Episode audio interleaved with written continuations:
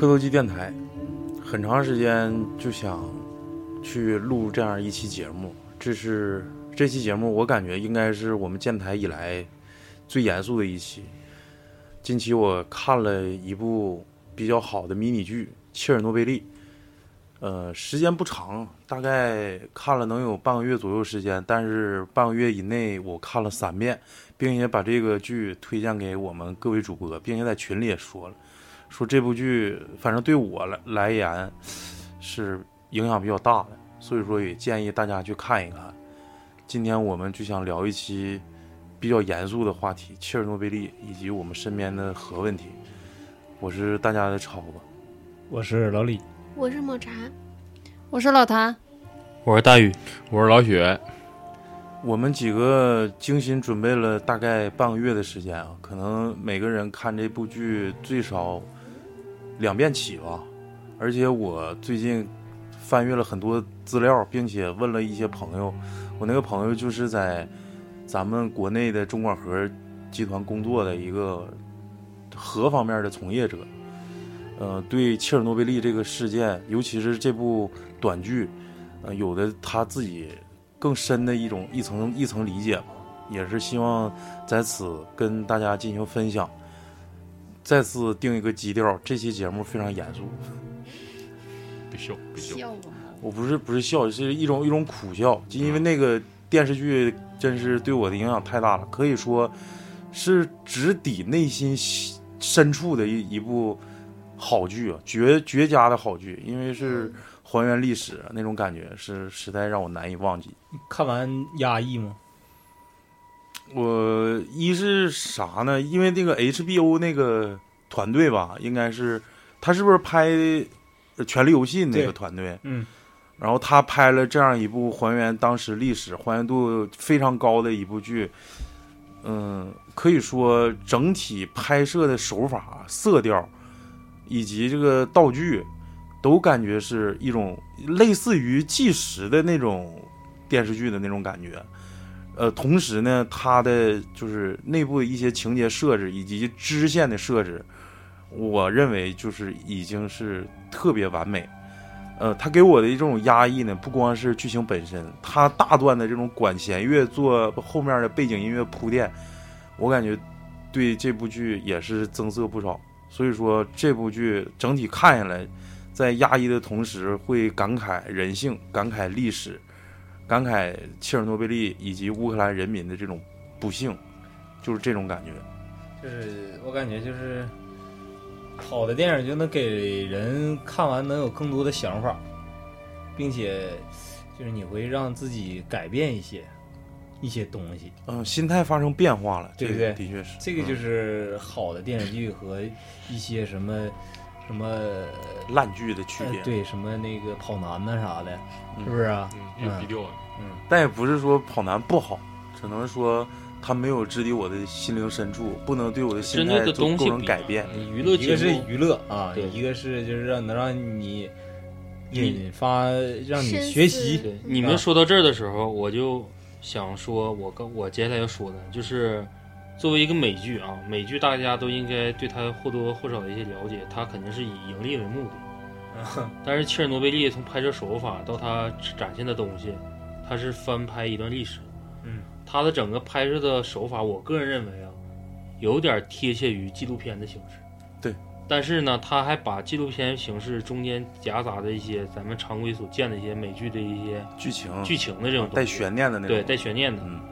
但是就是作为一部这个片子，咱还从影评向先入手的话，嗯，它这个意义，我感觉应该是跟正常的片子就不一样，因为你从卖点来讲，从故事背景来讲，这个东西老生常谈。对，就是一个度娘，或者是翻翻一些所有关的书籍，嗯对，嗯包括超子买的这本书，嗯，你基本上是非常详细的描述了整个事情的经过，嗯整整个事情经过。这是因为这个 河不是咱们一般人能接触得到的东西比较神秘，就是更能就是普及了一下这个河方面的知识吧，给咱们大家。，可以这么理解。先说说这部剧给大家留下比较比较深刻的一个一些片段呐，或者一些剧情，嗯，然后之后再由此进一步再详细谈一谈他在这个拍摄的时候，以及整个剧在构思的时候。有什么跟其他剧不一样的地方？因为大宇当时跟我在交流的时候，他认为这部剧不仅仅是一个简单的纪录片儿，或者是描描述或者还原历史，它更有深层次的一种政治讽刺在里头。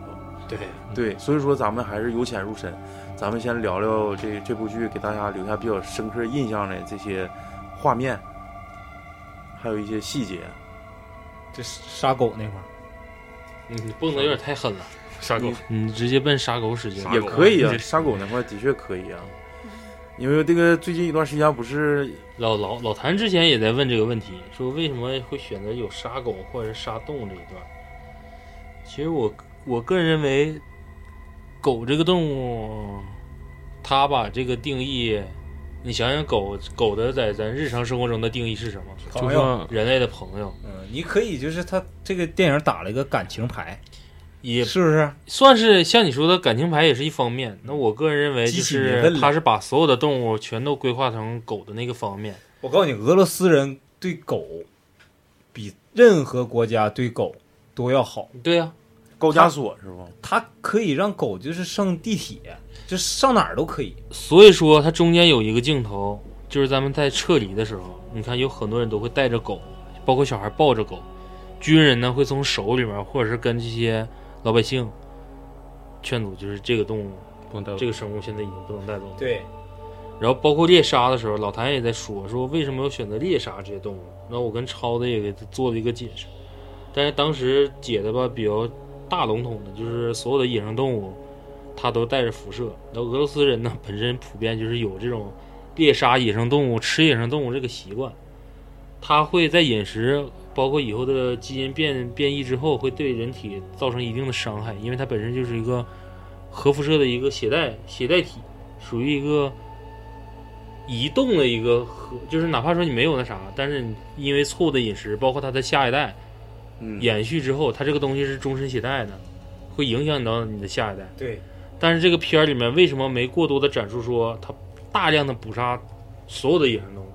其实咱们在书籍也好，或者在电视上也好，会能感受到是当时候的确有一支部队是专门干这活儿。你但是看，电影里面讲的就是把狗和这动物全都化为一体。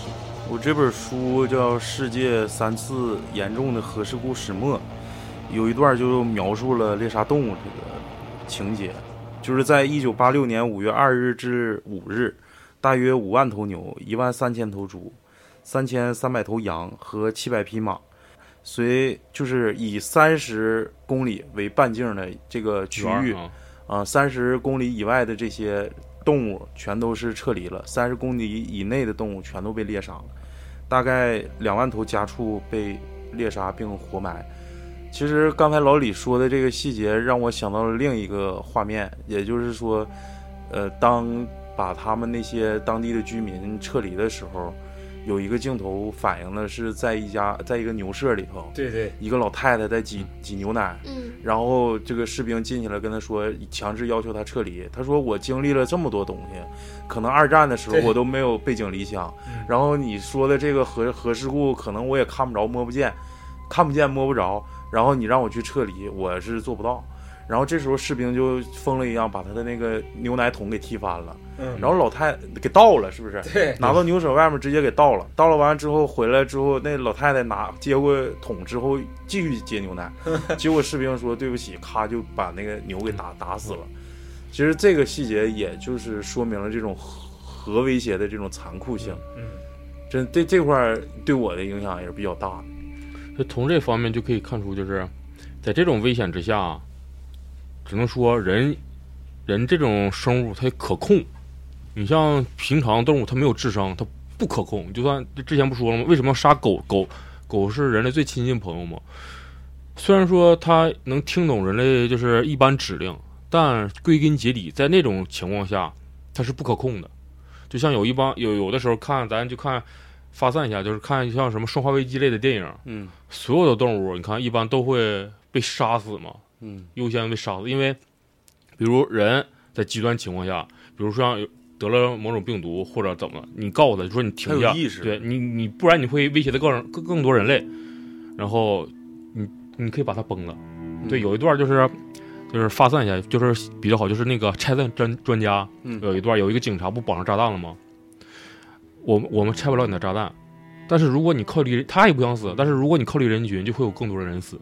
哎，我突然人可以可控，但你动物不知道啊。你看，假如他说这个不可控性，我突然想起一个事儿，就是你这些动物抛开，就是算它得了这个就是被核辐射危危害了啊，咱说还是只狗啊，被狗咬了，狂犬病可以抑制，可以治，所有什么鸡瘟、牛瘟、猪瘟都可治，都可预防，但是得了核辐射的狗咬了你之后，造成什么样的影响？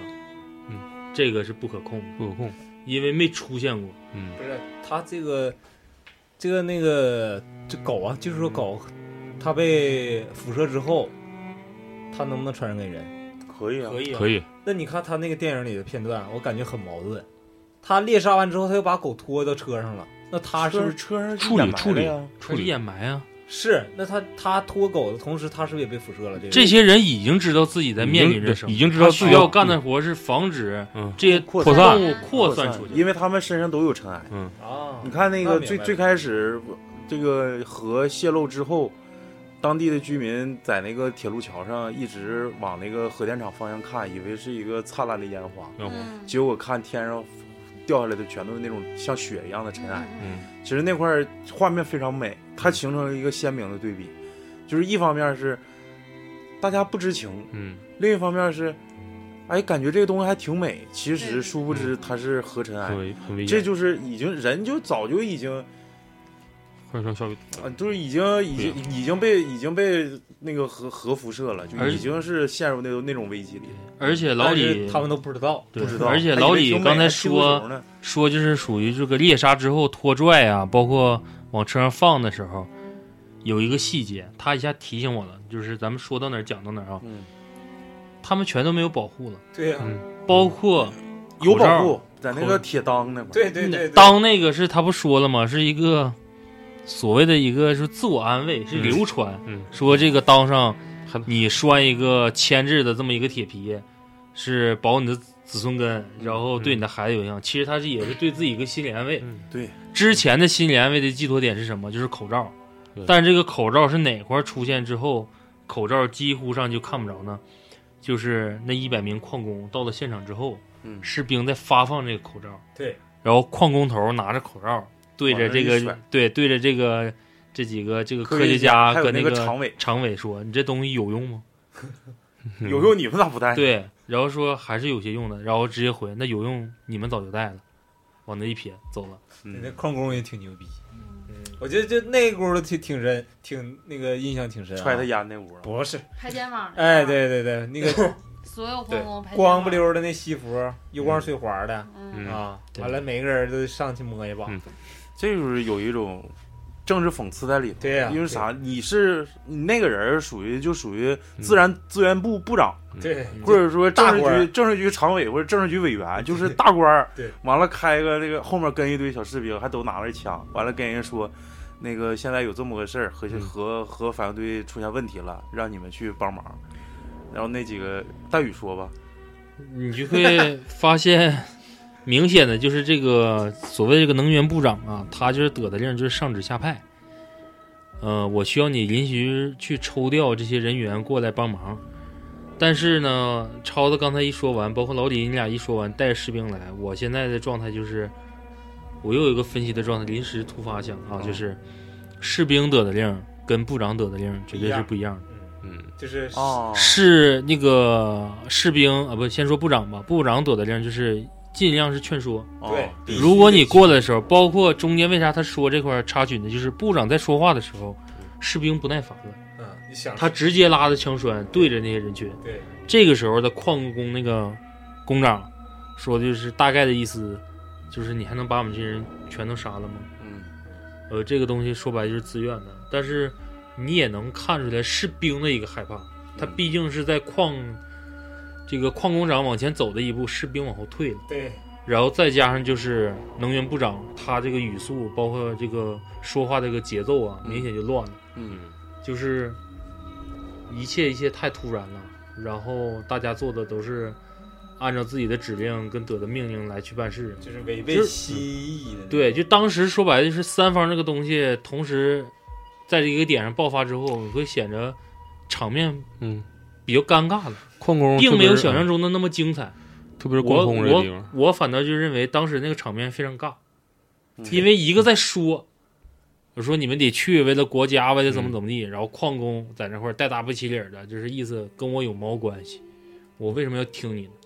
但是士兵突然插话，说你们如果不去，我们怎么怎么地，然后他又非常鄙夷的看着士兵，那你又能把我怎样？就反映结果这个点就非常尬了，反倒是这个矿工长，我认为这个矿工长就是从头到尾，包括咱们录节目之前，超子说定这个所谓的大纲的时候，我说一直对这个矿工长的印象非常非常好。是因为牛小是吗？那倒没有，我就是认这一为，期非常严肃的对节目，哦。我就是认为矿工长他在跟能源部长跟士兵沟通的时候是短短几句，但是咱从政治觉悟也好，或者是分析这个事情的严重性也好，这个矿工长的觉悟性等同于电影里面咱后期要讲的小护士那种状态是一样的。他瞬间明白了这个事儿，但是也得侧面的展现出这个矿工长他的这个人呐，这个权威啊，跟这个地位啊。嗯数据值报的是一百个矿工，但是这些一百个矿工里面没有另外一个人说话，全程都是在矿工厂在定调，就你定吧，走也是我，不走也是我，包括走之后拍能源部长衣服的时候，嗯，也是他首先拍。对，但是我跟超说，这个拍代表是什么？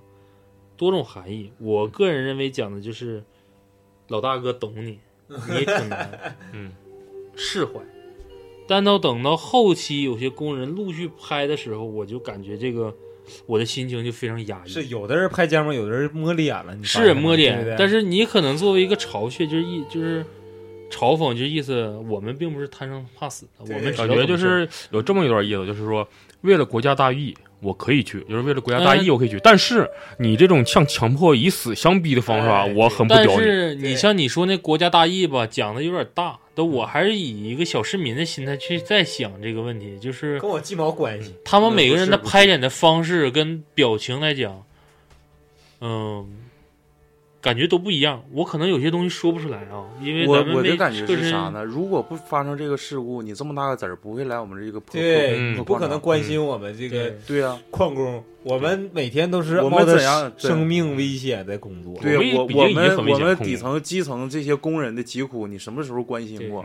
但真正危险来临的时候时候，你来来求我们来了。对对对，嗯，然后可能就是也是，其实这个里头也是借这个借这个呃镜头去讽刺当时的政治呗，就是当时的官僚主义。可能说，呃我操，没这事儿，你说我能碰着你部长吗？嗯，我我我赶紧摸摸你到底是啥样，你到底是不是跟我们一样都是人，呃对。对不对？是。然后现在也是，不是？还有一点就是这个矿工长，嗯，咱还是以影评为主啊，不深追他当时的历史背景是什么样的。最起码电影里面不是电影，就是剧里剧里面显示出来，就是他一句话没说，带头带着队伍就走了。那是你想想，一百个人一百个家庭，一百个家庭，竟然没有任何善后，也没有人去告诉说你同不同意我去啊。包括后期说是拉水闸放水那几个哥们儿，包括那些小兵去铲土那块儿，他最起码会对你有一个交代，有一个说法。那反倒矿工这块儿呢，几乎是没有这个内容，而且我所展现出来看到的就是其他九十九位矿工对这个矿工长的一个绝对信任。对，那是把命交给你。你想想他们是什么关系？就是应该他们在平时也是这样。对呀、吗那因为其实很那时候很危险，那些矿工的工作以及他们的工作环境，那时候后期不也体现了吗？就是跟他们说不能给你们加那个电风扇，因为里面的尘埃是会非常大的。他说我们平时那尘埃比这大多了，我们也从来不在乎。但是他说，但是这个尘埃跟你们那个尘埃不一样，但是矿工长也说了，我都已经离他这么近了，嗯，还有必要早几在年不在意吗？嗯但是你从科学家到部长，哎，不是，就是那个常委，他们心里的潜台词就是，总比你吸了要强。是也虽然说你受伤害，但我希望你的伤害能更小一对，些。更小。刚大宇说的那个，就是那三个人，其实给我的感触也特别深，因为他们在跟戈尔巴乔夫汇报的时候，开常务会的时候，这不就是说嘛，说这个事儿，如果干不不在四十八个小时之内把那个水抽没，就容易融到下层，进感染那个污染了地下水之后，整个欧洲大陆是往里放水吧？啊不是抽啊抽水抽水抽水。整个欧洲大陆都会受影响，整个这个水源会扩散到整个欧洲大陆，这可能是对咱们苏联的这个国际形象会造成很大的影响。然后戈尔巴乔夫说：“那行，就按你的意思来吧。”然后当时那个科学家不就是直接跟戈尔巴乔夫汇报，说：“领导，我现在需要你的授权。”然后戈尔巴乔夫就是演员演的特别好，尤其他这个选角，戈尔巴乔夫跟原型长得特别像，因为就是那个脑袋上有个斑嘛，完了之后是戈尔巴乔夫让我授权什么，然后他说熟悉这个整个发电站、发电厂这个路线的这些工程师三条人的人命。戈尔巴乔夫什么话都没说，直接说了成功的路上避免不了牺牲，直接转身就走了。这这这这个这个词儿，这个这句话整的嗯挺那啥。啊该死死就然后，然后授权之后，他们不是跟那个政治局那个常委还有那科学家直接到现场做动员会吗？嗯几个熟悉好多熟悉地形的这些人跟大家一起开会，嗯说我们会给你们加钱，我们可以给你们做善后，嗯，然后只要你们去帮我们这个，大家也都知道危险所在，也都知道这一去有去无回先头动员一次没成功啊。啊、然后但是然后政治局常委说话了呀，嗯他说我们苏联人，我们苏联民族对，就有着这种自我牺牲的精神提神。到列宁了是不是？嗯，呃，那个那个那个发电站叫列宁发电站，然后然后说我们这个苏联人就有这种自我牺牲的精神，如果没有这种精神，我们可能也一代一代延续不到现在，对，我们也走不到、嗯走到不了现在这种看什么社会政治常委不是白当的。嗯但是这里边我想说的就是，去的三个人的确是英雄，嗯。但是我个人认为没去的人他不一定是怂包，嗯，他想的东西也很多，不一样。就是不是说我们不能去，那是啥？那不就是你们不能？因为他第一个人在说的时候，他是希望你过多的，你跟我说一下具体咱们核电站发生了什么事出了什么事儿啊？对，其实那时候还是对，掩盖消息，对还不想就是跟大家我们讳莫如深那人家种状态。因为他哎，小贝小蛋你别说，就是这个片儿里面，咱直接在这里说也行，就是明明是一个在前苏联发生在乌克兰的这么一个事故，竟然用美国人拍成美剧，呃，这有一个很大的一个政治讽刺意味。但但是在这一段的时候呢，也或多或少承认了一下前苏联这个人民呐、包括他这个乌克兰人民这种刚正面，就是他是一个拐弯抹角的一种讽刺，就是他没说这个民族这些人是怂包，但是他更多的是在想说我不怂，但是你得告诉我我因为什么去死，对对，不能就是我可以去死，你得让我死的明白。其实这个里头，你其实有有一定的政治讽刺在里头，但是同时呢，我感觉也是对俄罗斯那种斯拉夫民族的一种褒奖。嗯，你看，就这仨人走了之后，政治局常委跟那科学家一句话没说，也没有说特别做作的去体现啊，这个国家国家不会忘了你们，党和人民不会忘了你们，什么话都没说，他们仨直接穿上衣服就去了。你都懂，嗯，就。就是我感觉，就这个场景，就是特别符合斯拉夫人民的这种这种悲壮的这个情节在里头。就是他们的歌曲，之前的苏联老电影全都能体现这一点。说多了没用，就是干就完了。就是就是 就是战斗民族，就是不不用说，一切尽在不言中。可我就是为了 为了这个更多的人民，我我愿意奉献出我的一切，你也不用跟我多说。哎，那你说咱们，哎呀，不是不能说了，这这有点那啥了。那你就先说说说说下一个片段，人民解放军人民解放军一样啊。也是壳，这是是吧？刚不。这里面那大宇要讲一个特，别牛逼的经历了。嗯这大宇有一个特别牛逼经历，我说必须得在这期节目里讲。我正在想是先把电影这个呃剧片这个镜头先列剧片镜头，对，就是他那个现场指挥的那个军事最高指挥官嗯嗯嗯，在质疑所谓的测量数据的时候，呃开车质疑那个开车科学进家是不是？对对，呃，那个时候我跟超子说，我就是他为什么会选择自己以身犯险开车要进去，呃，多种含义。你从侧面讲，就是可能没人上了，你必须得上，这是这么个说。但是咱可以换个角度，就是所有的士兵冒着的危险，跟科学家包括现场的居民，其实是比他们遭受的这些危险的数据值是更高的。但是你作为一个最高领袖，如果说你不以身作则，嗯，稳定军心。你的士兵身先对士卒。你会造成一些什么样的影响？嗯，所以说他当时风口浪尖儿，你必须得上。包括超子说，就是没有人吱声上。说白了，就现场这仨人，我说这个东西是对的，你说这东西不对，那你认为不对，你去啊，你到时候去啊。然后那边就是，那你说我还能派谁去啊？我是因为我质疑的，那我去吧。等他回来之后的状态也是，我感觉是强压着那种镇定，说数据值是多少，一万嗯一万论斤，对，而且表也是达到最高值，就是可能比那还高，但是你那个表只能只测到那儿，就跟之前为什么说报三点六的时候，都认为三点六是一个合理值，但是所有的科学家都说，那你们想没想过为什么是三点六？可能他那个东西只能测到三点六。嗯，那像我讲的我的经历就是，可能之前他说过，一会儿你再讲这经历，对让让让让抹茶再说一说一个你你比较难以忘怀的一个片段。从女性就是比较细腻那一方面看了，主要就是那对情侣，哦，嗯，特别让人痛心的那对儿情侣，嗯。可以说是从开始到这个经过到后面善后那块儿，嗯都是带动那个感情色彩，带动特别浓，嗯，让你。感觉到真的是，哎，这个消防员他也尽到他的责任了。而且后面他还跟他们那个同事还在打扑克啥的，然后那个女的在外面，然后突然就从门一下开门进了那一块儿，就有点儿要泛泪花来着。我都奔了都不行了，当时。然后到后来那个女的怀孩子，她也都还是没打掉。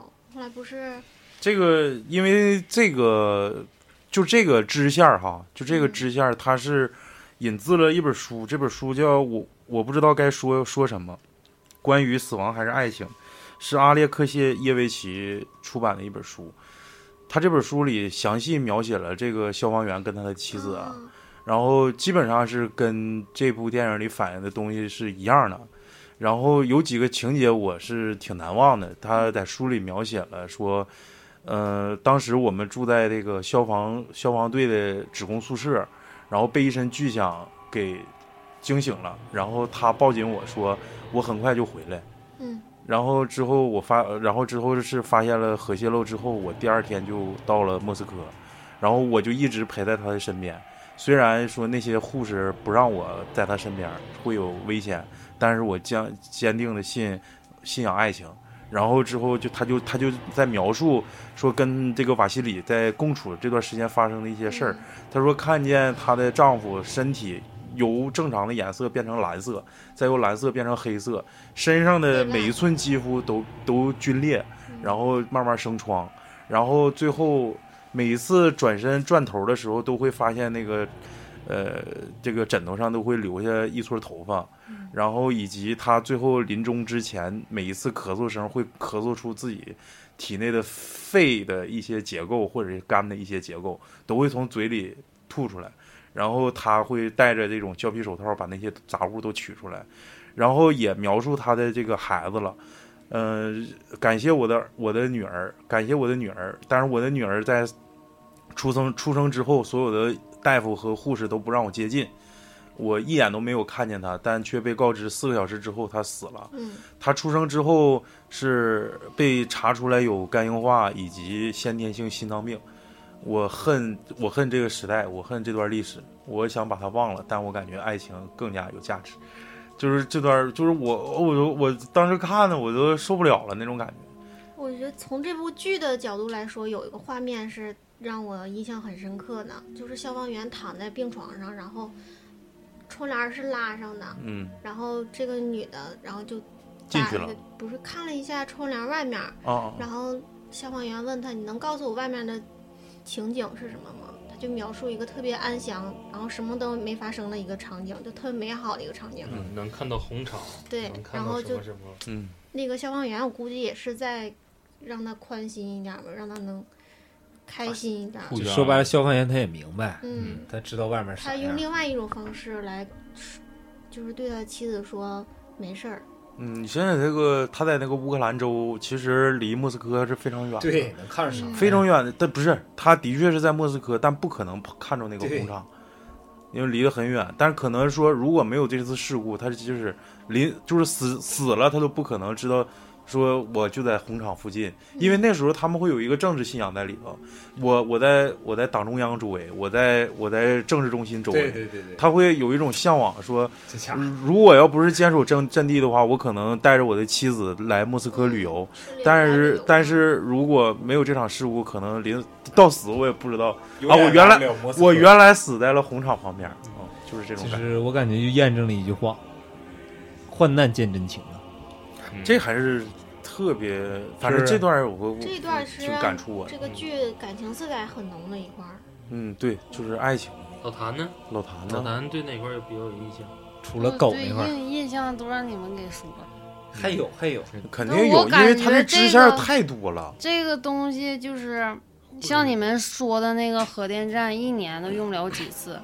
我觉得就是不作就不会死，但是也不就是是那时候非得就是研究一下数值，完然后他不是研究数值，他这次是小任务是不是？不是他这次事故最是的确是实验带来的，但是这个实验不得不去做。咱们中国属于第四第三代以及第四代谁就是核核核核核电站技术了。它这种技术已经就是先进到就是这个这个实验可能在十好几年前就已经突破了。他是怕就是如果遭遇打击之后，它突然断电，没有东西去冷却核心的话，那就肯定会发生更大的核泄漏。他去做这个就是应急电，就是为了就是呃那一分一一分钟的那个供电空白，他去做这个实验，这没办法，这就是一个技术瓶颈。如果你不突破的话，这个核核电站这个技术还是不够发达，你必须得做这个实验，不是作。就是必须得做你必须得掌握这个技术。是它是这个片儿里面大概讲的就是他这个整个技术操作呀，那个总工程师嗯就是违规操作，我觉得就还是他应该受惩罚。那十八岁的实习生就是背锅那种，然后为什么最后他们没被受惩罚，然后判只判了十年，让所有国家人为他们擦屁股？他能不能活到十年呢？他活了好久，好像是。但这里就是这块儿挺气愤。不得不说，他们达到了那种学术地位之后，只能让你活着，不能让你死。你死了之后会丢失很多，更可惜。对很多数据。那老谭多学知识他有一个有多么重要点没说着，但是我给他引一下，就是他是对那个护士印象非常深。嗯，嗯，他是对这个护士印象非常深，也是在他说完之后，我才过多的去关注这个小护士。嗯，就是从爆炸发生的时候，他看着火焰，直接问了一下他们那个旁边那个，咱可以说是主任医师啊，或者是副院长啊，嗯有没有药是吗？说咱们这块有有没有有点？有没有点片碘有没有碘片？然后那边问说为什么需要这个？呃，也没过多的解释，他也没过多讲，就是也是看窗外，就意思这么大火灾，为什么咱们这块病患还没有那么？对，然后问那个教授问他在等什么吗，一开始其实然后他说我在等那个消防人，就是受伤人过来。就是瞬间就来了。一直在对铺垫铺垫，然后包括说他对消防员衣服的这个反应也是印象比较深，他会第一时间告诉他说把衣服脱掉，把衣服脱掉，然后大家扔到地下室。那个地下室是真实存在的，衣服现在也还在，然后那些衣服的数据值非常高。我前两天看了一个，就是一个算是旅行的一篇，他写的一个游记，他去这个切尔诺贝利了，什么二七零什么那个是吗？我有点忘了就是中国那个情侣、那个，我知道我知道我知道啊。他他去那时候都得签生死状，就是说如果发生什么跟跟这个地方没有任何关系，就是自己的原因，就是非得要去。必责。主人公二七零夫妇嘛，是不是那个前往切尔诺贝利现场，以两个探险家的身份去直直观的感受辐射，还还在那吃了一顿饭呢知。道旅行。老雪呢，有没有啥难以忘记难以，忘记的没看，没看。那不，我主要是看这个，我更多的是我看的是我我更多的是感觉是老的那个纪录纪录片儿，切尔诺贝利抢救切尔诺贝利对那个吗？对，感觉更多的是那个，那更真实，嗯，因为它是就是就就是那种类似于专访的形式，是不是？对然后比较震撼的就是第一批工人进去的时候，美国每隔多少分钟，就隔十多分钟就必须得出来，就是产产一层一层的，就是直直接是肉眼可见的那核尘埃。然后第二个震撼的就是撤离灾民的时候，就是多少，就是之前大家都说了嘛，撤离多少公里范围以内的灾民，就是很多人对之前那个你不说了吗？就是那个老奶奶，嗯，我经历了那么多，都没有办法让我离开我的家园。嗯，就一个小小的烟花，你就让我离开我的家园，这不可能。然后这我感觉这个就是体验了，就是越发达，那个灾害的后果越严重。有的时候你看世第二次世界大战那么严重，杀了那么多人，但是也不及一个核电站的一个泄漏。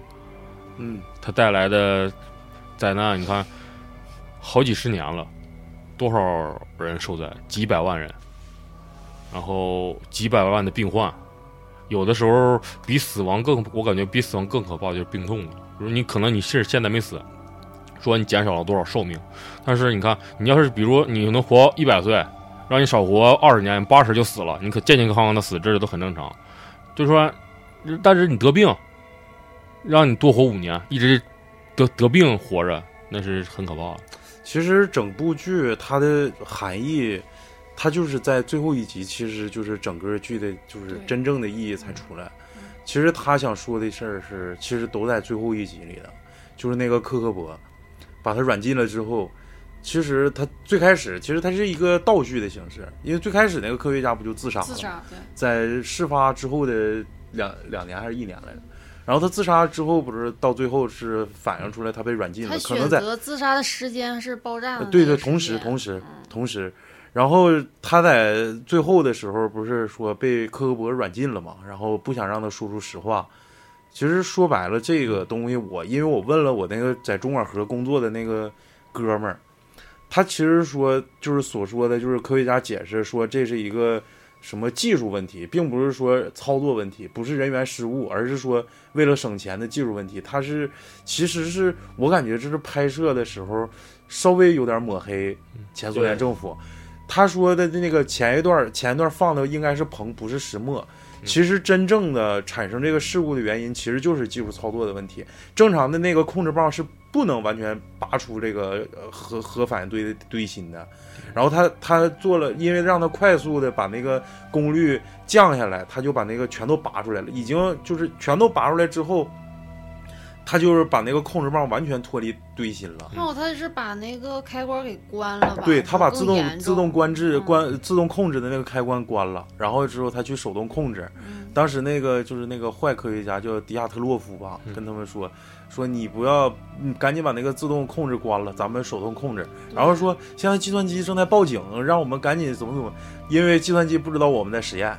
对，然后之后说，我他妈这么着急，完了这其实都是为了政治，我感觉就是为了成绩。然后说我这么着急，找俩猪来都比你俩快，就是而且有个最操蛋的，就是那个小的那个技术员说的，那我需要把那个咱俩的指令谈话写然后对成记录，一下就打掉了。一下就打掉了。就是说，如果出现问题，都是你俩的，嗯，所有的成绩都是我这个代理总控师的，跟你俩没有关系。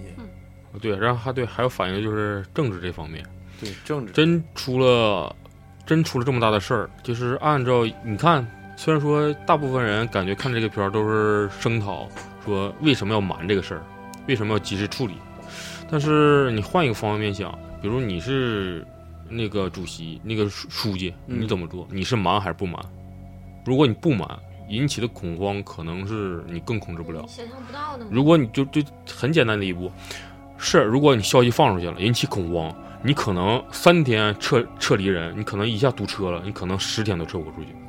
呃，然后其实隐瞒这一块儿，我认为就是整个剧里反映的，并不是说中央想隐瞒什么，而是基层想隐瞒什么。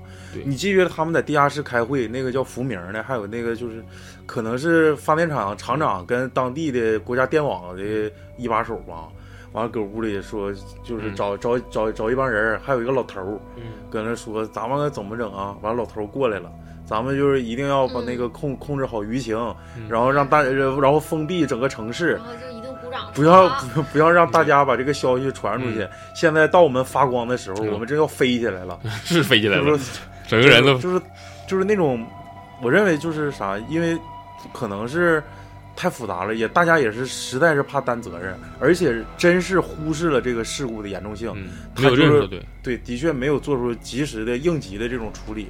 其实有有些时候，可能就是在讽刺这个政治的这种臃肿性。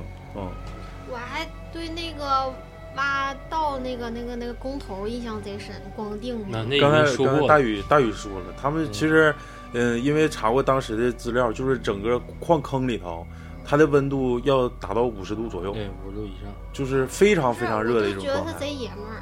是贼爷们儿，跟大宇特别像。嗯，嗯阳光大男孩，光腚的时候特别像。哎，在在后面都是。还有就是那个科学家那个女的那个，然后还有就是科学家那女的跟，她是个虚拟的人物，对还有，跟他是那个整个那个领导的嗯秘书，然后他那个聊家常的方式就了解一些情况的那块儿，啊，对你有两个两个弟两个表弟来了，嗯，然后说他那不是那个人是就是他俩可能就是怕有政治影响或者被窃听了，对啊，然后然后他们就用一些暗语说你有几岁的跟几岁的。呃对对对，好像是因为彭是五岁，彭是在那个元素周期跑里嗯排第五，然后龟好像是排第十四然后跟他们说，就是其实用这种元素已经把那嗯个给控制了，所以说是五岁，就是呃好像说，我记得什么，好像当时的剧情是，呃，当地非常热。他们怎么解决的？是吹来了一股凉风，他带着什么？他五岁跟十四岁的表弟去的，然后就是，哎，我这边在那看元素周期表，我后来才发现哦，原来指的是青亥里皮蓬，完了碳氮氧氟氖钠镁铝硅磷硫氯氩钾钙，完了我就找啊，原来是这么个意思。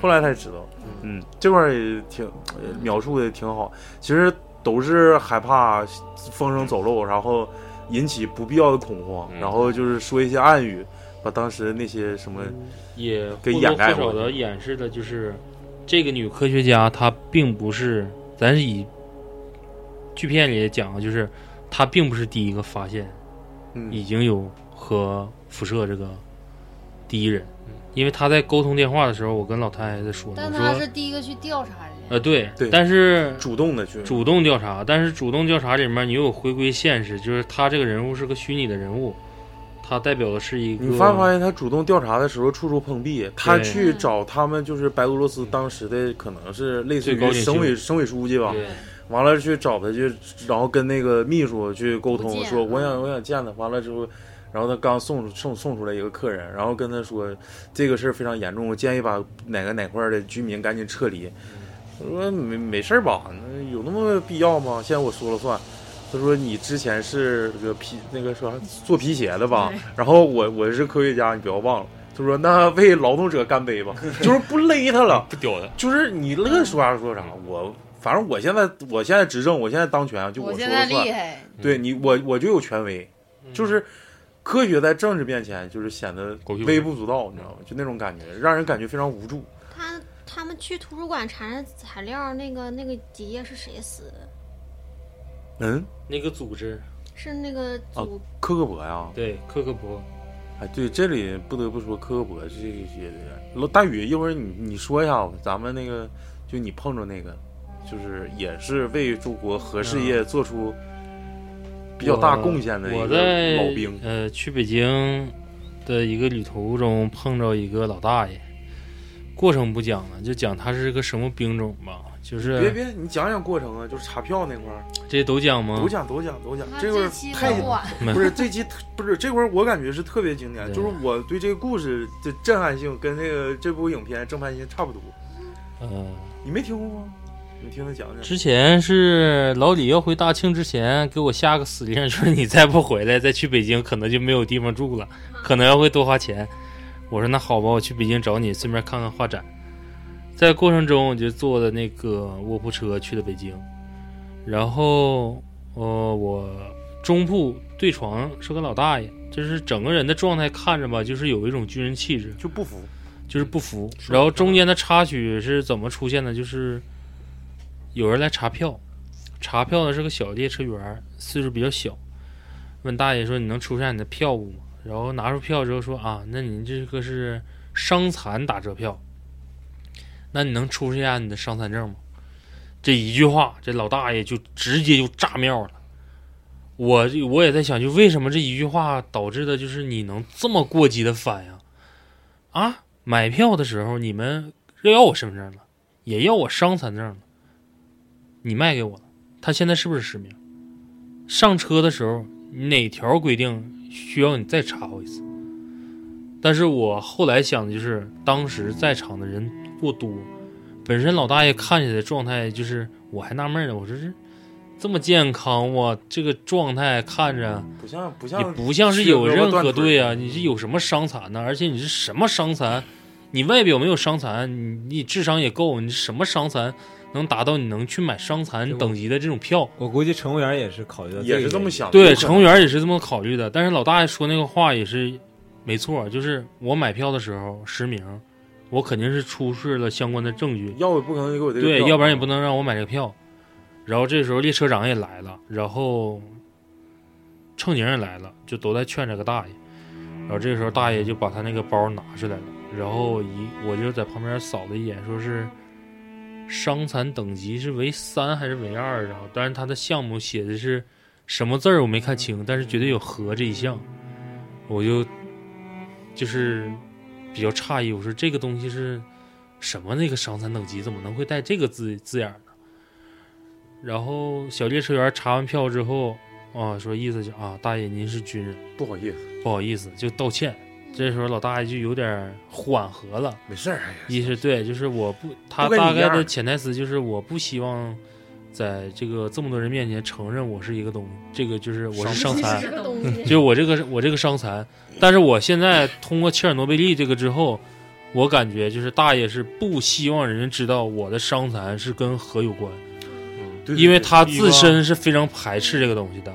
他认为以现在老百姓的认知跟认识，可能会认为就是我身边这个人带辐射，带辐射会影响我，就跟说大家都知道艾滋病是怎么回哎，事儿。我插一嘴，我插一嘴啊，因为那个切尔诺贝利旁边不有一个那个小城，现在不正是死城吗？普里皮亚季，普里皮亚季，因为那个小城它不是移走了吗？其实当时的居民是四万九千人左右，他们其实或多或少的会有辐射，然后他们在移走了之后到一个新城市，他们有一个特殊的称号，叫辐射难民，就是大家都会对他进行歧视。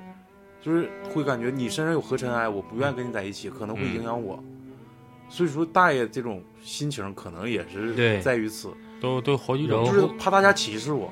其实主要是因为不理解，对，接着往下说，他的最大的一个爆发点就是在于这个小智列社员嘴又欠了，就是军人的伤残证可能是个红皮儿啊，或者是绿皮儿，我有点记不清了，但他这个皮的颜色不对。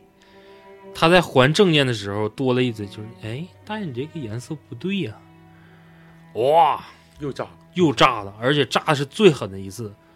他把那个伤残证直接掏出来，说：“我不想让人知道我是什么情况，我套了一个普通的外皮，这是我的军人证，这是我的退伍证，这是我的伤残证，这是我的什么什么。”他那个小兜里面包含的就是所有的东西，全都是公章啥的呗，就是跟他这个身份呢直接挂钩的是，这不是一般老大爷。然后我也是刚开始不打算拦这个架，但是后来发现这个小孩的确挂不住脸了，而且我这一道也跟大爷一直都在对床，你抬头不见低头见的，我就劝了一嘴，就把这个大爷这个脾气收回来了。等收完了之后，那你客客气气的，毕竟是年长的，我说你看你要接个水啥的不方便下来，我帮你接。等接着接着回来的时候，就是唠起这个嗑呢。他说他主动找我说的话，他说你们年轻人一定要珍惜现在的生活。哎呦，直接给我干不会了。我说 这个这个这这个这个层次怎么一下变得这么高大上？因为跟他之前说的东西反差比较大。你看我现在说的话，大家可能会笑，但是我在通过这个影片之后，我刚才说完之后吧，有点要泪崩的意思。嗯然后紧接着就是说他是什么兵种，他说的就是，呃，我就是一个普通的士兵，但是我接触的所有项目就是核爆项目。他说有的士兵是在上面，他说我比较幸运，我在地下，就是工兵呗，挖挖道的呗。不是。他说那个就是我之前跟你们说节目里不能讲的那个工作，嗯然后他说我是比较幸运的，但是我们也是比较痛苦的，因为在上面呢你是可以撤离，撤离到安全范围内，在核爆之后试验之后，需要带好护具之后进来看现场，就跟电视上讲一样，就是也会有一些大楼，嗯也会有一些车辆，也会有一些所谓的活牲畜。它完完全全在核爆的时候，旁边会有按真实城市去建立的一些东西，啊就是模拟的呗。对，完全以战。争形式为模拟，包括他说的，我的人防设施就是为以后战争之后一些标准的一一些些人防嗯嗯啊，一些技术标准呗。对就是啊。他说我我们在底下是所谓的通风口或者怎么的，可能在核爆之后的数月或者是数周嗯之后才能有人来救我们，嗯因为这个时间内是不能有人进来的。嗯，然后辐射太高了。对，然后你是看不着天看不着日的，但是他等出去之后，他说，刚开始认为是没有什么事情，他们的安全，你想想，他地下不光是有你，你还有一些科学家呢，对，他们的命，他说的科学家命肯定比我们重要，我们在里面负责的就是保护科学家，嗯。嗯，你这个保护的含义，大家就去想去吧。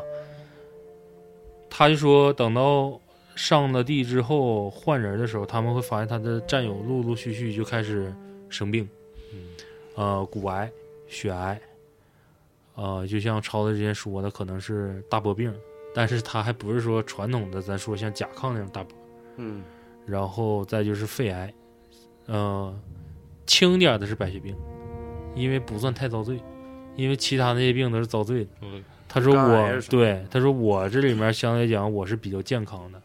他说你看着我眉毛、眼皮上这两个点儿了。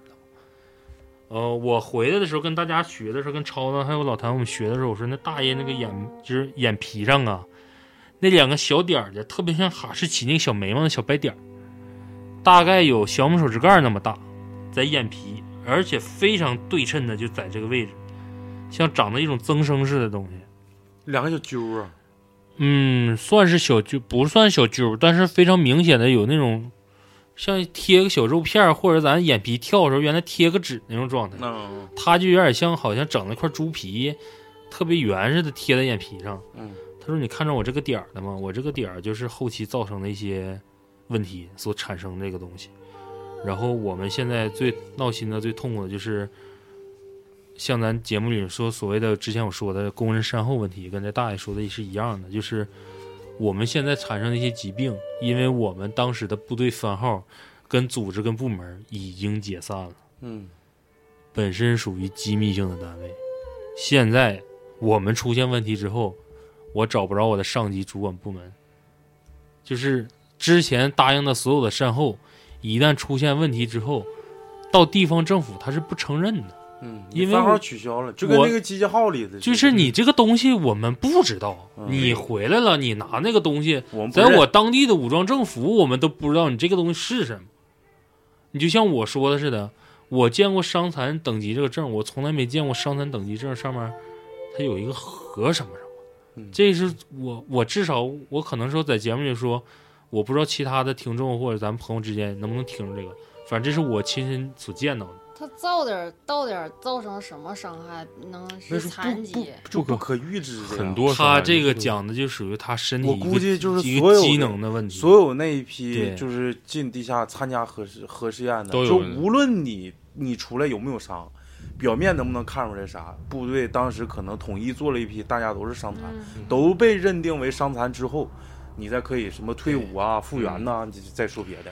然后就像这大爷说的是，我得这个疾病是医院里面 没挂号，就比较特殊的。其实后来我也分析，就是他得的这个病才是真正的所谓这个核污染、核泄漏之后产生对人最大影响一个东西，就是你你不知是道他能，你不知道这是一个什么病，但是它的确影响你这个人。他有的时候潜台词我理解就是，他说我还不如像得肺癌呀、肝癌呀、白血病的我这些战友，最起码死了就拉倒了。你要么是死了怎么回事儿啊，要么就是在治病的时候，国家会给你一定的政策。我这种病，看似我本人是非常健康的，但是不承认你这种病。你是在医保里面报销，还是说在你保险里面走什么东西？这个东西不存在，但是你这个人是痛苦的。就像你感冒流鼻涕，就一你到底是直可能生活在恐惧之中，对。你不知道自己会得啥病，而且也不知道对周围人会有什么样就。像你一直打喷嚏，但你查不出来你为什么一直打喷嚏。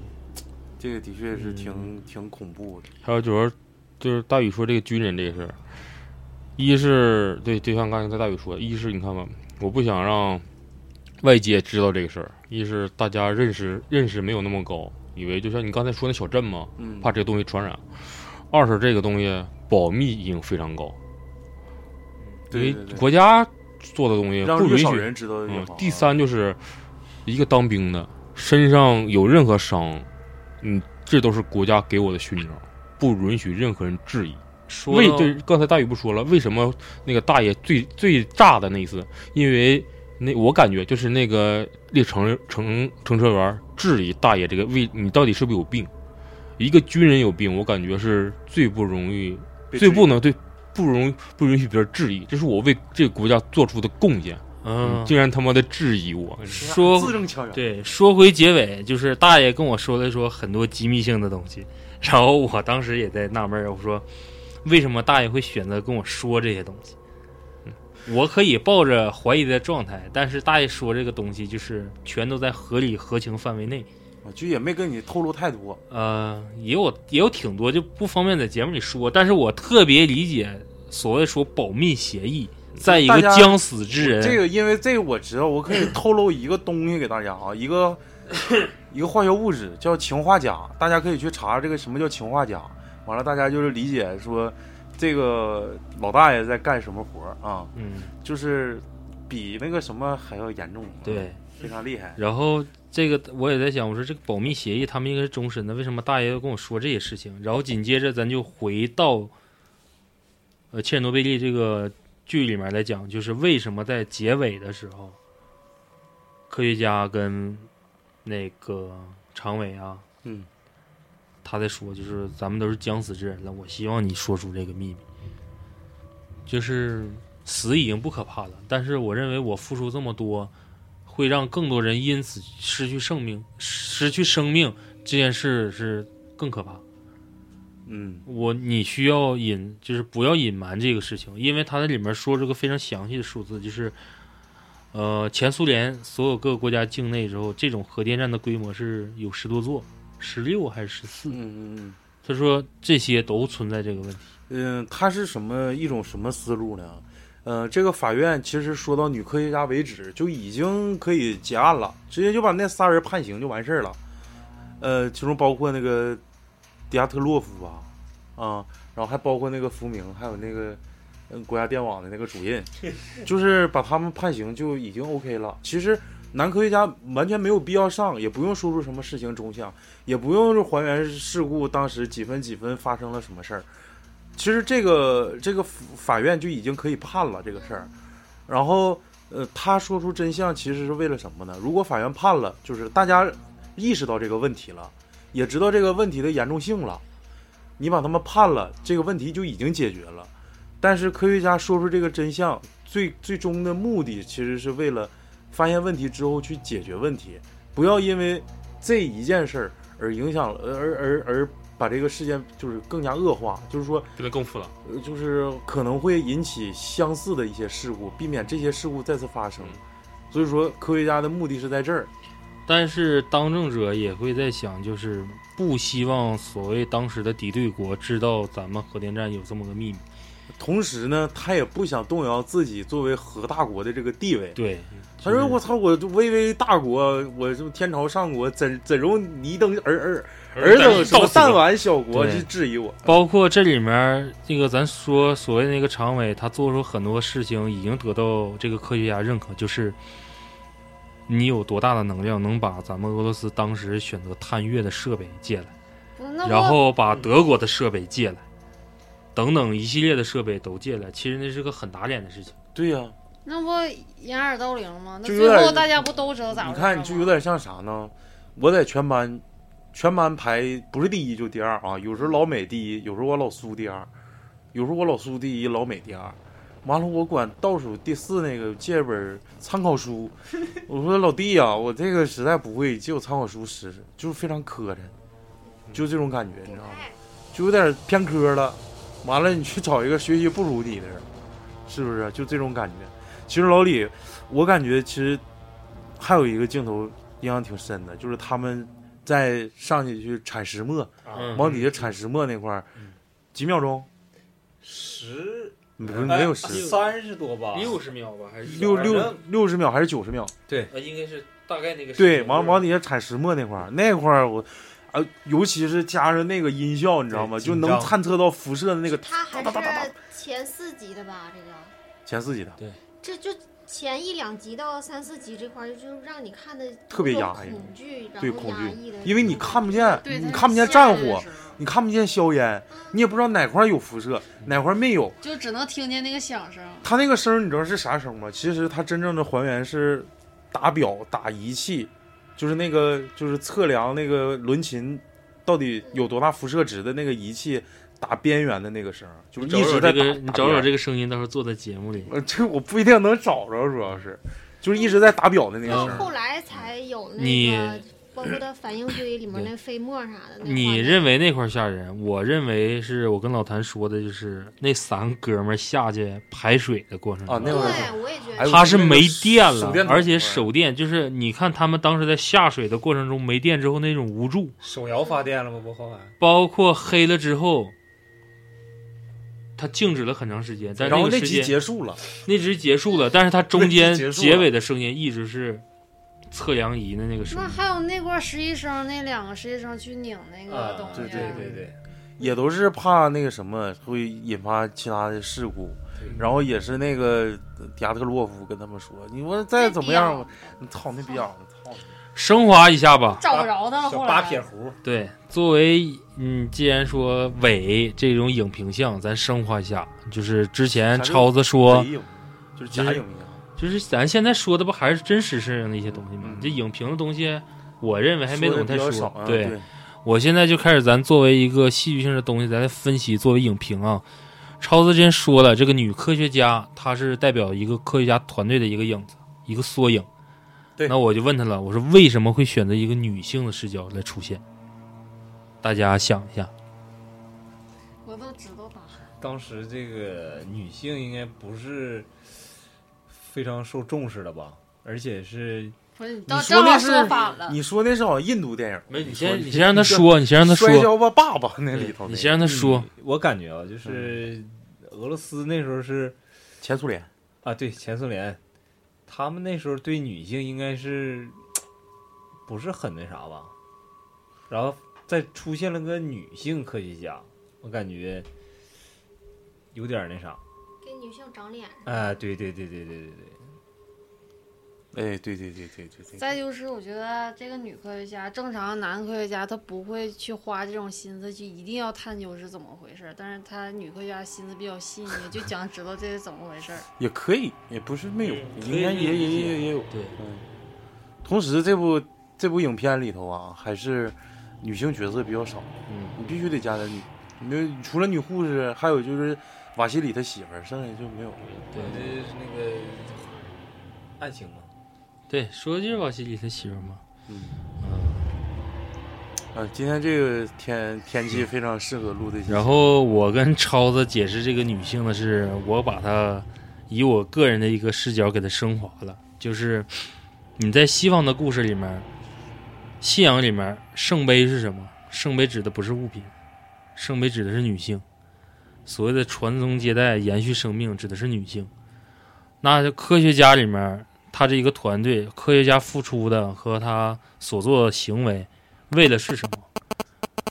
第一个答案可能是为了解决这个问题，因为问题已经发生了。但是他们过多的、更多的服务的就是在解决这个问题的同时，能怎么能让这个他这个问题缩小化，不至于产生过多的一些扩大的影响。那可能我认为就是他定为女性，就是一可能像老李说的，或者是老谭说的，就是女性可能篇幅特别少。但是我认为他就是加这个女性呢，是跟消防员媳妇作为一个对称，作为一个呼应。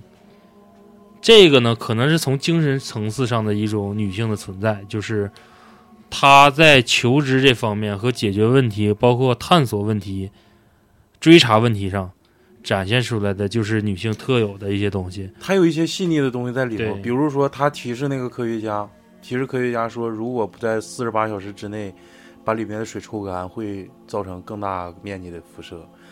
然后，其实他大宇的话，其实总结到一句话，就是可能象征着一种希望。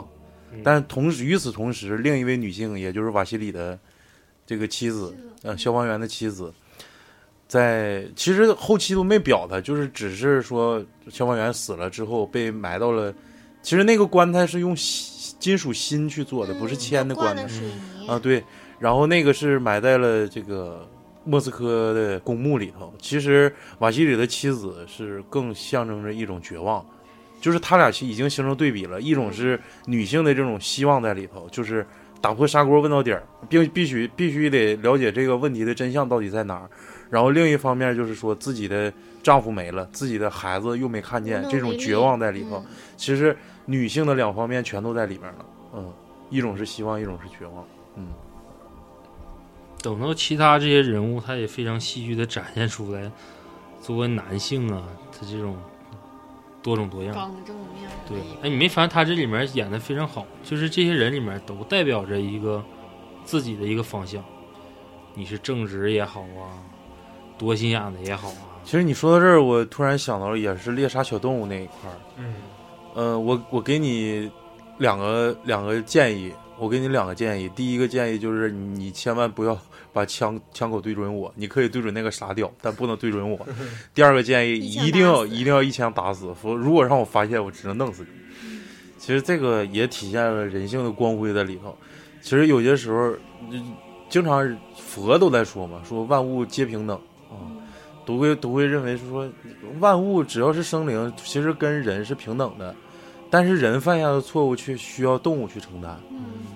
然后呃同时呢，这个就这个老兵啊，也是跟一直在跟，呃，这个新新来这个小兵说，其实咱们犯这些错误，不希望动物去承受更多的痛苦了，就让它一下就没了就得了。就是就是看到那儿，我也是，反正感慨特别多。包括你那个士兵，哎，你这个士兵就是无言的表演呐，非常容易打动人。小士兵演的好，就是他在第一次拿枪打打这些动物的时候，嗯跟他到最后，老兵跟他说了，我不希望给动物带来更多的痛苦。更多的痛苦，说白就是希望你一枪把它解决掉。但是后期他上有五只，狗嘛，有一窝小狗那时候嗯，他真没他下不了手，其实他那个时候的表情说白就是已经练出来，但是结果到那儿的时候还是还是还是不行，了。要不还说姜还是老的辣。嗯，然后老兵说：“那算了，你先下去吧，我自己来吧。说这块儿，我想想他们那个护具，就是把男男性那个下体对，用那个铁皮包住的那个。那这这你说打电话的时候也说过了，嗯其实是一个心理安慰，”嗯，嗯，就是一个心理安慰。因为这个小兵来的时候，他这个整个人的状态都是非常不好。然后老兵说，就是给你这么护具，最起码能护住你的子孙根这个就。是也是象征着人对自己下一代的一个期望嘛，嗯还期望以后自己的下一代不会受到这个核辐射，嗯，影响受到影这个影响。其实看纵观咱们就因为也是了解，就是从那个我那个哥们儿那儿了解，也是看书。其实威胁到人类的就比较大的这种核泄漏啊，不是说核打击，就是核泄漏这个案例里头，其实最严重的就是这次切尔诺贝利了。嗯，是这三次是发生在一九七九年的美国三里岛，第二个是发生在就是苏联的前苏联的这个切尔诺贝利，一九八六年的，然后还有就是二零一一年发生在日本这个福岛的核泄漏。其实这就是今天我也是说，其实一共就发生了三次，而且一次是发生在美国，一次是发生在日本。大家也都知道日本跟美国的关系。其实他美国想借这个事儿，借这部片子，其实就是想讽刺一个国家，就是讽刺前苏联，就是那种政治体制下出现这种事故是一种必然。啊，因为他没办法讽刺自己，因为另一次事件是发生在他们美国本土的，另一个是发生在福岛的。对，福岛那个是不可抗拒，对，那你说一个地震，然后结果把那个震塌了，结果那个呃那个核反应堆里的水流出来，并不是说核反堆这个堆芯直接裸露在外，它跟这次的事故是不一样的。然后再我再我再跟大家说一下子，就是大家完全可以放心，就是中国的这个呃核安全问题。呃，我那个哥们儿在中广核，因为他也是全国各地哪都走，咱们国内有好多个核电站，他都去过，比如说大连呢，然后广东那边还有广西，他都他都待过一段时间。他说就是类似于切尔诺贝利，我问他，我因为我说我要录一期节目关于切尔诺贝利，我说你们有没有过就是类似的培训啊？关于切尔诺贝利的教训呢、这些？他说你那个都那都时间太长了，那都都多少年了，都快四十年了。说那个技术早就过时了，现在都不不使用那些技术了，而且，呃，中国这个核安全问题完全不可以不用担心。然后他就跟我们说了一下，因为这个可能就是因为我是学物理的，我 我可能稍微懂一些。如果要是在节目里说，我怕大家给给大家说的云里雾里听不明白。就是总体来说，就是中国的核电站都属于第三代、第四代核电站。跟切尔诺贝利那种第二代核电站有很大的区别，所以说大家完全可以不用担心。他是经常是上岛检检测，他说所有的指标只要是一年年一年的接收量不超过某一个值的话，就是完全可以不用担心这个事儿，所以说也没必要。然后他说也是，虽然说可能是咱们中国人自古打骨子里头有一种。稍微有一点自私在里头，嗯，然后他也说，就是因为自己没要孩子呢，也是想希望在在后线，在后方去给核电站进行在在后方工作，他也不希望说每天在那个核反应堆附近。他说，反正他现在在的那个核电站是在一个岛上，然后他工作是离那个岛比较近，大概三公里左右。那前线的都是有生完孩子的呗。一般他们也会侧重去甄选那些生完孩子去前线工作，因为他们已经传宗接代结束了。如果要是真是有核辐射产生基因变异的话，谁也保不准第几代之后会产生隐性基因就凸显了，可能以后都是白化病啊，或者是这都有可能出现。回归这个切尔诺贝利，就是像超子说这个所谓有后代，就是他第一次修石棺是哪年来着？当时就修了，一九八六年，花了我我看我看书里，你先继续。就是他在选择修第一批石棺的时候，可能没过多的去甄选这个施工人员，因为毕竟就是周边这些人都这样了，嗯谁干都是干了。但是他一六年是最近一次是重新在石棺上用一些高金属的东西把这石棺重新围了一层。他这次所动用的这些工人也好，包括技术人员也好，包括现场指挥下的这个令，就是有非常明确的甄选，就是你在某个年龄段的区间内，然后这是一个方面值，可能是定在三十三到四十五之间。然后最至最主要的一点就是你必须已经结完婚、生完子，有你的后代，然后你可以去。跟报酬可能也会有些关系，但是最起码是无论是报酬也好，或奖励也好再高，你不满足以上几点，他是不会要你。这会儿写了，在极端危险的条件下，成千上万的清理人员在一九八六年参与发生事故的四号反应堆，就是建立了石棺，然后石棺采用大量的混凝土和钢筋结构，并在六个月内完成。然后是二零一六年建的第二道石棺，说可以保护一百年。嗯，但是当当地的这个还是辐射超标，因为刚才也看了书，书说在呃北京飞基辅的飞机上，在一万米的高空仍然是属于超标状态。因为这本书的作者就是一个在核电站核电站工作的一个工作人员写的，他说在可能在一天在核反应堆附近接受的辐射都没有这这趟航班接受的辐射多。嗯，所以说，可想而知，当时当时的一万米高空，当时的核反应堆爆炸之后，对当地造成了多么大的影响。而且这里面之前我也听那所谓的这个解决方法，就是有些人会建议，包括敌对国，就是希望既然你核反应堆已经出现这种问题了，你为什么不用核武器是破坏对炸毁？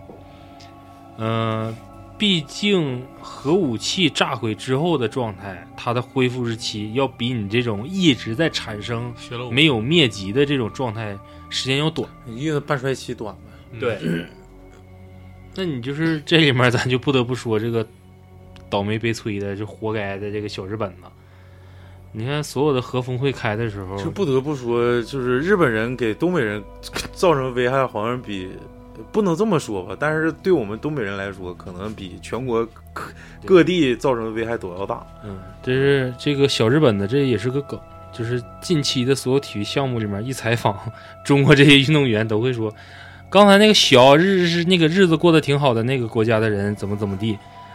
然后咱说到这儿的时候，就是美国、呃中国、啊、包括俄罗斯这几大有核武器、核能的这些国家一开会的时候，一个必到国就是日本，因为它是唯一一个既有核电站又受过核打击的这么一个国家，它是非常有话语权的。包括现在它就是三者全占了：一被核打击过，二有核电站，并且经历过核设施的泄漏。我所以说我感觉他现在是全了，全了比比较全了。权威，对你就是你美国你再牛逼，你这是你当过白鼠吗？对你你只泄露了，那你被炸过吗？没被炸过。你俄罗斯是你炸过别人，你没炸过别人，是不是？你不像美国还炸过别人，但是你泄露了，你泄露你牛逼。那日本呢？一出来就我也没炸过别人，我没炸过别人，但是我核泄漏了，我核泄漏了，然后我还挨过炸。牛逼，这鸡巴。所以说说到这儿的时候，就是说就是这个这个东西啊，还是对人的影响比较大。嗯，这期节目可能比较沉重，可能是我们开播有史以来笑声最少的一期节目。还有那嘎达，那个哪嘎达飞机那块儿，哎呀，飞机那块儿完全恢复，嗯对，完全完完全还原还原现场那个直升飞机那个，嗯，对，就刚开始飞飞飞，他说你不能往那块儿飞，而且太近，不能太近，而且那个就是 咱们说，就所谓的军人在那时候，生命和命令作为等价的时候，他会发现生命还是大于一切，因为毕竟他知道自己飞机上拉的是谁，他根本就不知道这个科学家是什么个鸟。然后还敢跟那么跟政治局常委这么说话。对，然后还敢跟政治局常委这么说话，结果常委下的指令是你必须从上面飞过去，我飞过去看看堆芯到底坏不坏？对我要经过这个浓烟，然后科学家只平平淡淡说了一句话：如果说你想活着，不是不是对不是，对。政治局常委说说说，如如果如果你不飞，我现在就击毙你。对。然后呃科学家说，如果你现在飞过去，你明天会求着他让他击毙你，就是这个道理。对，然后紧接着就是是军人这个使命感呢，就是他下那司令，就是像扔那些东西的时候，嗯，扔什么来着？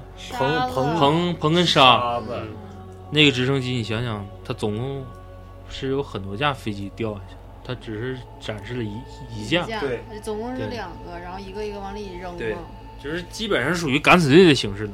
就是他那个主要是电离辐射嘛，电离辐射很多中子从那个反应堆里飞出来，就可以击穿电路板，很多就是就是失控了，相当于那飞机你控制不，他非得往里送，然后他那个不说风可以带过去，就跟手电似的。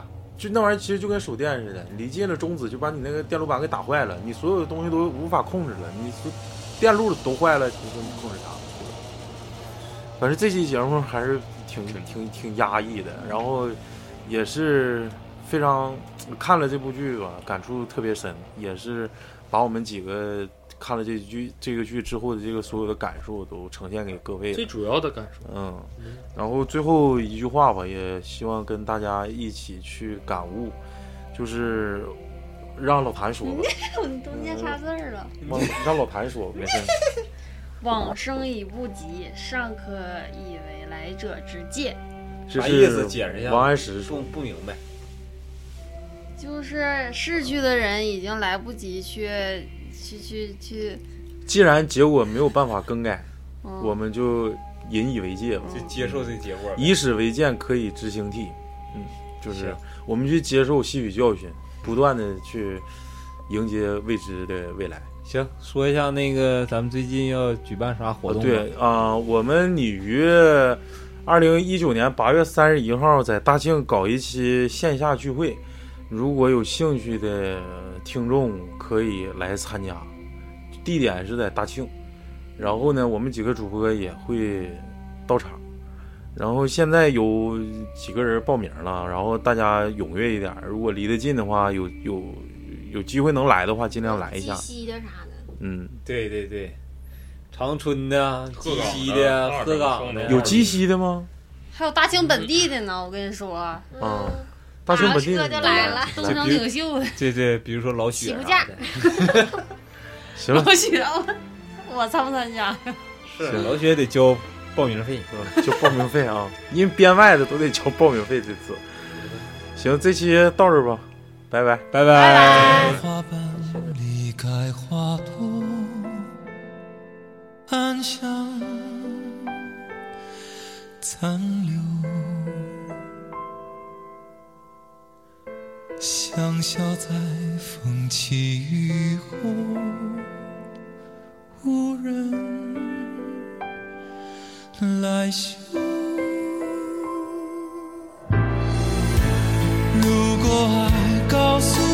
走下去，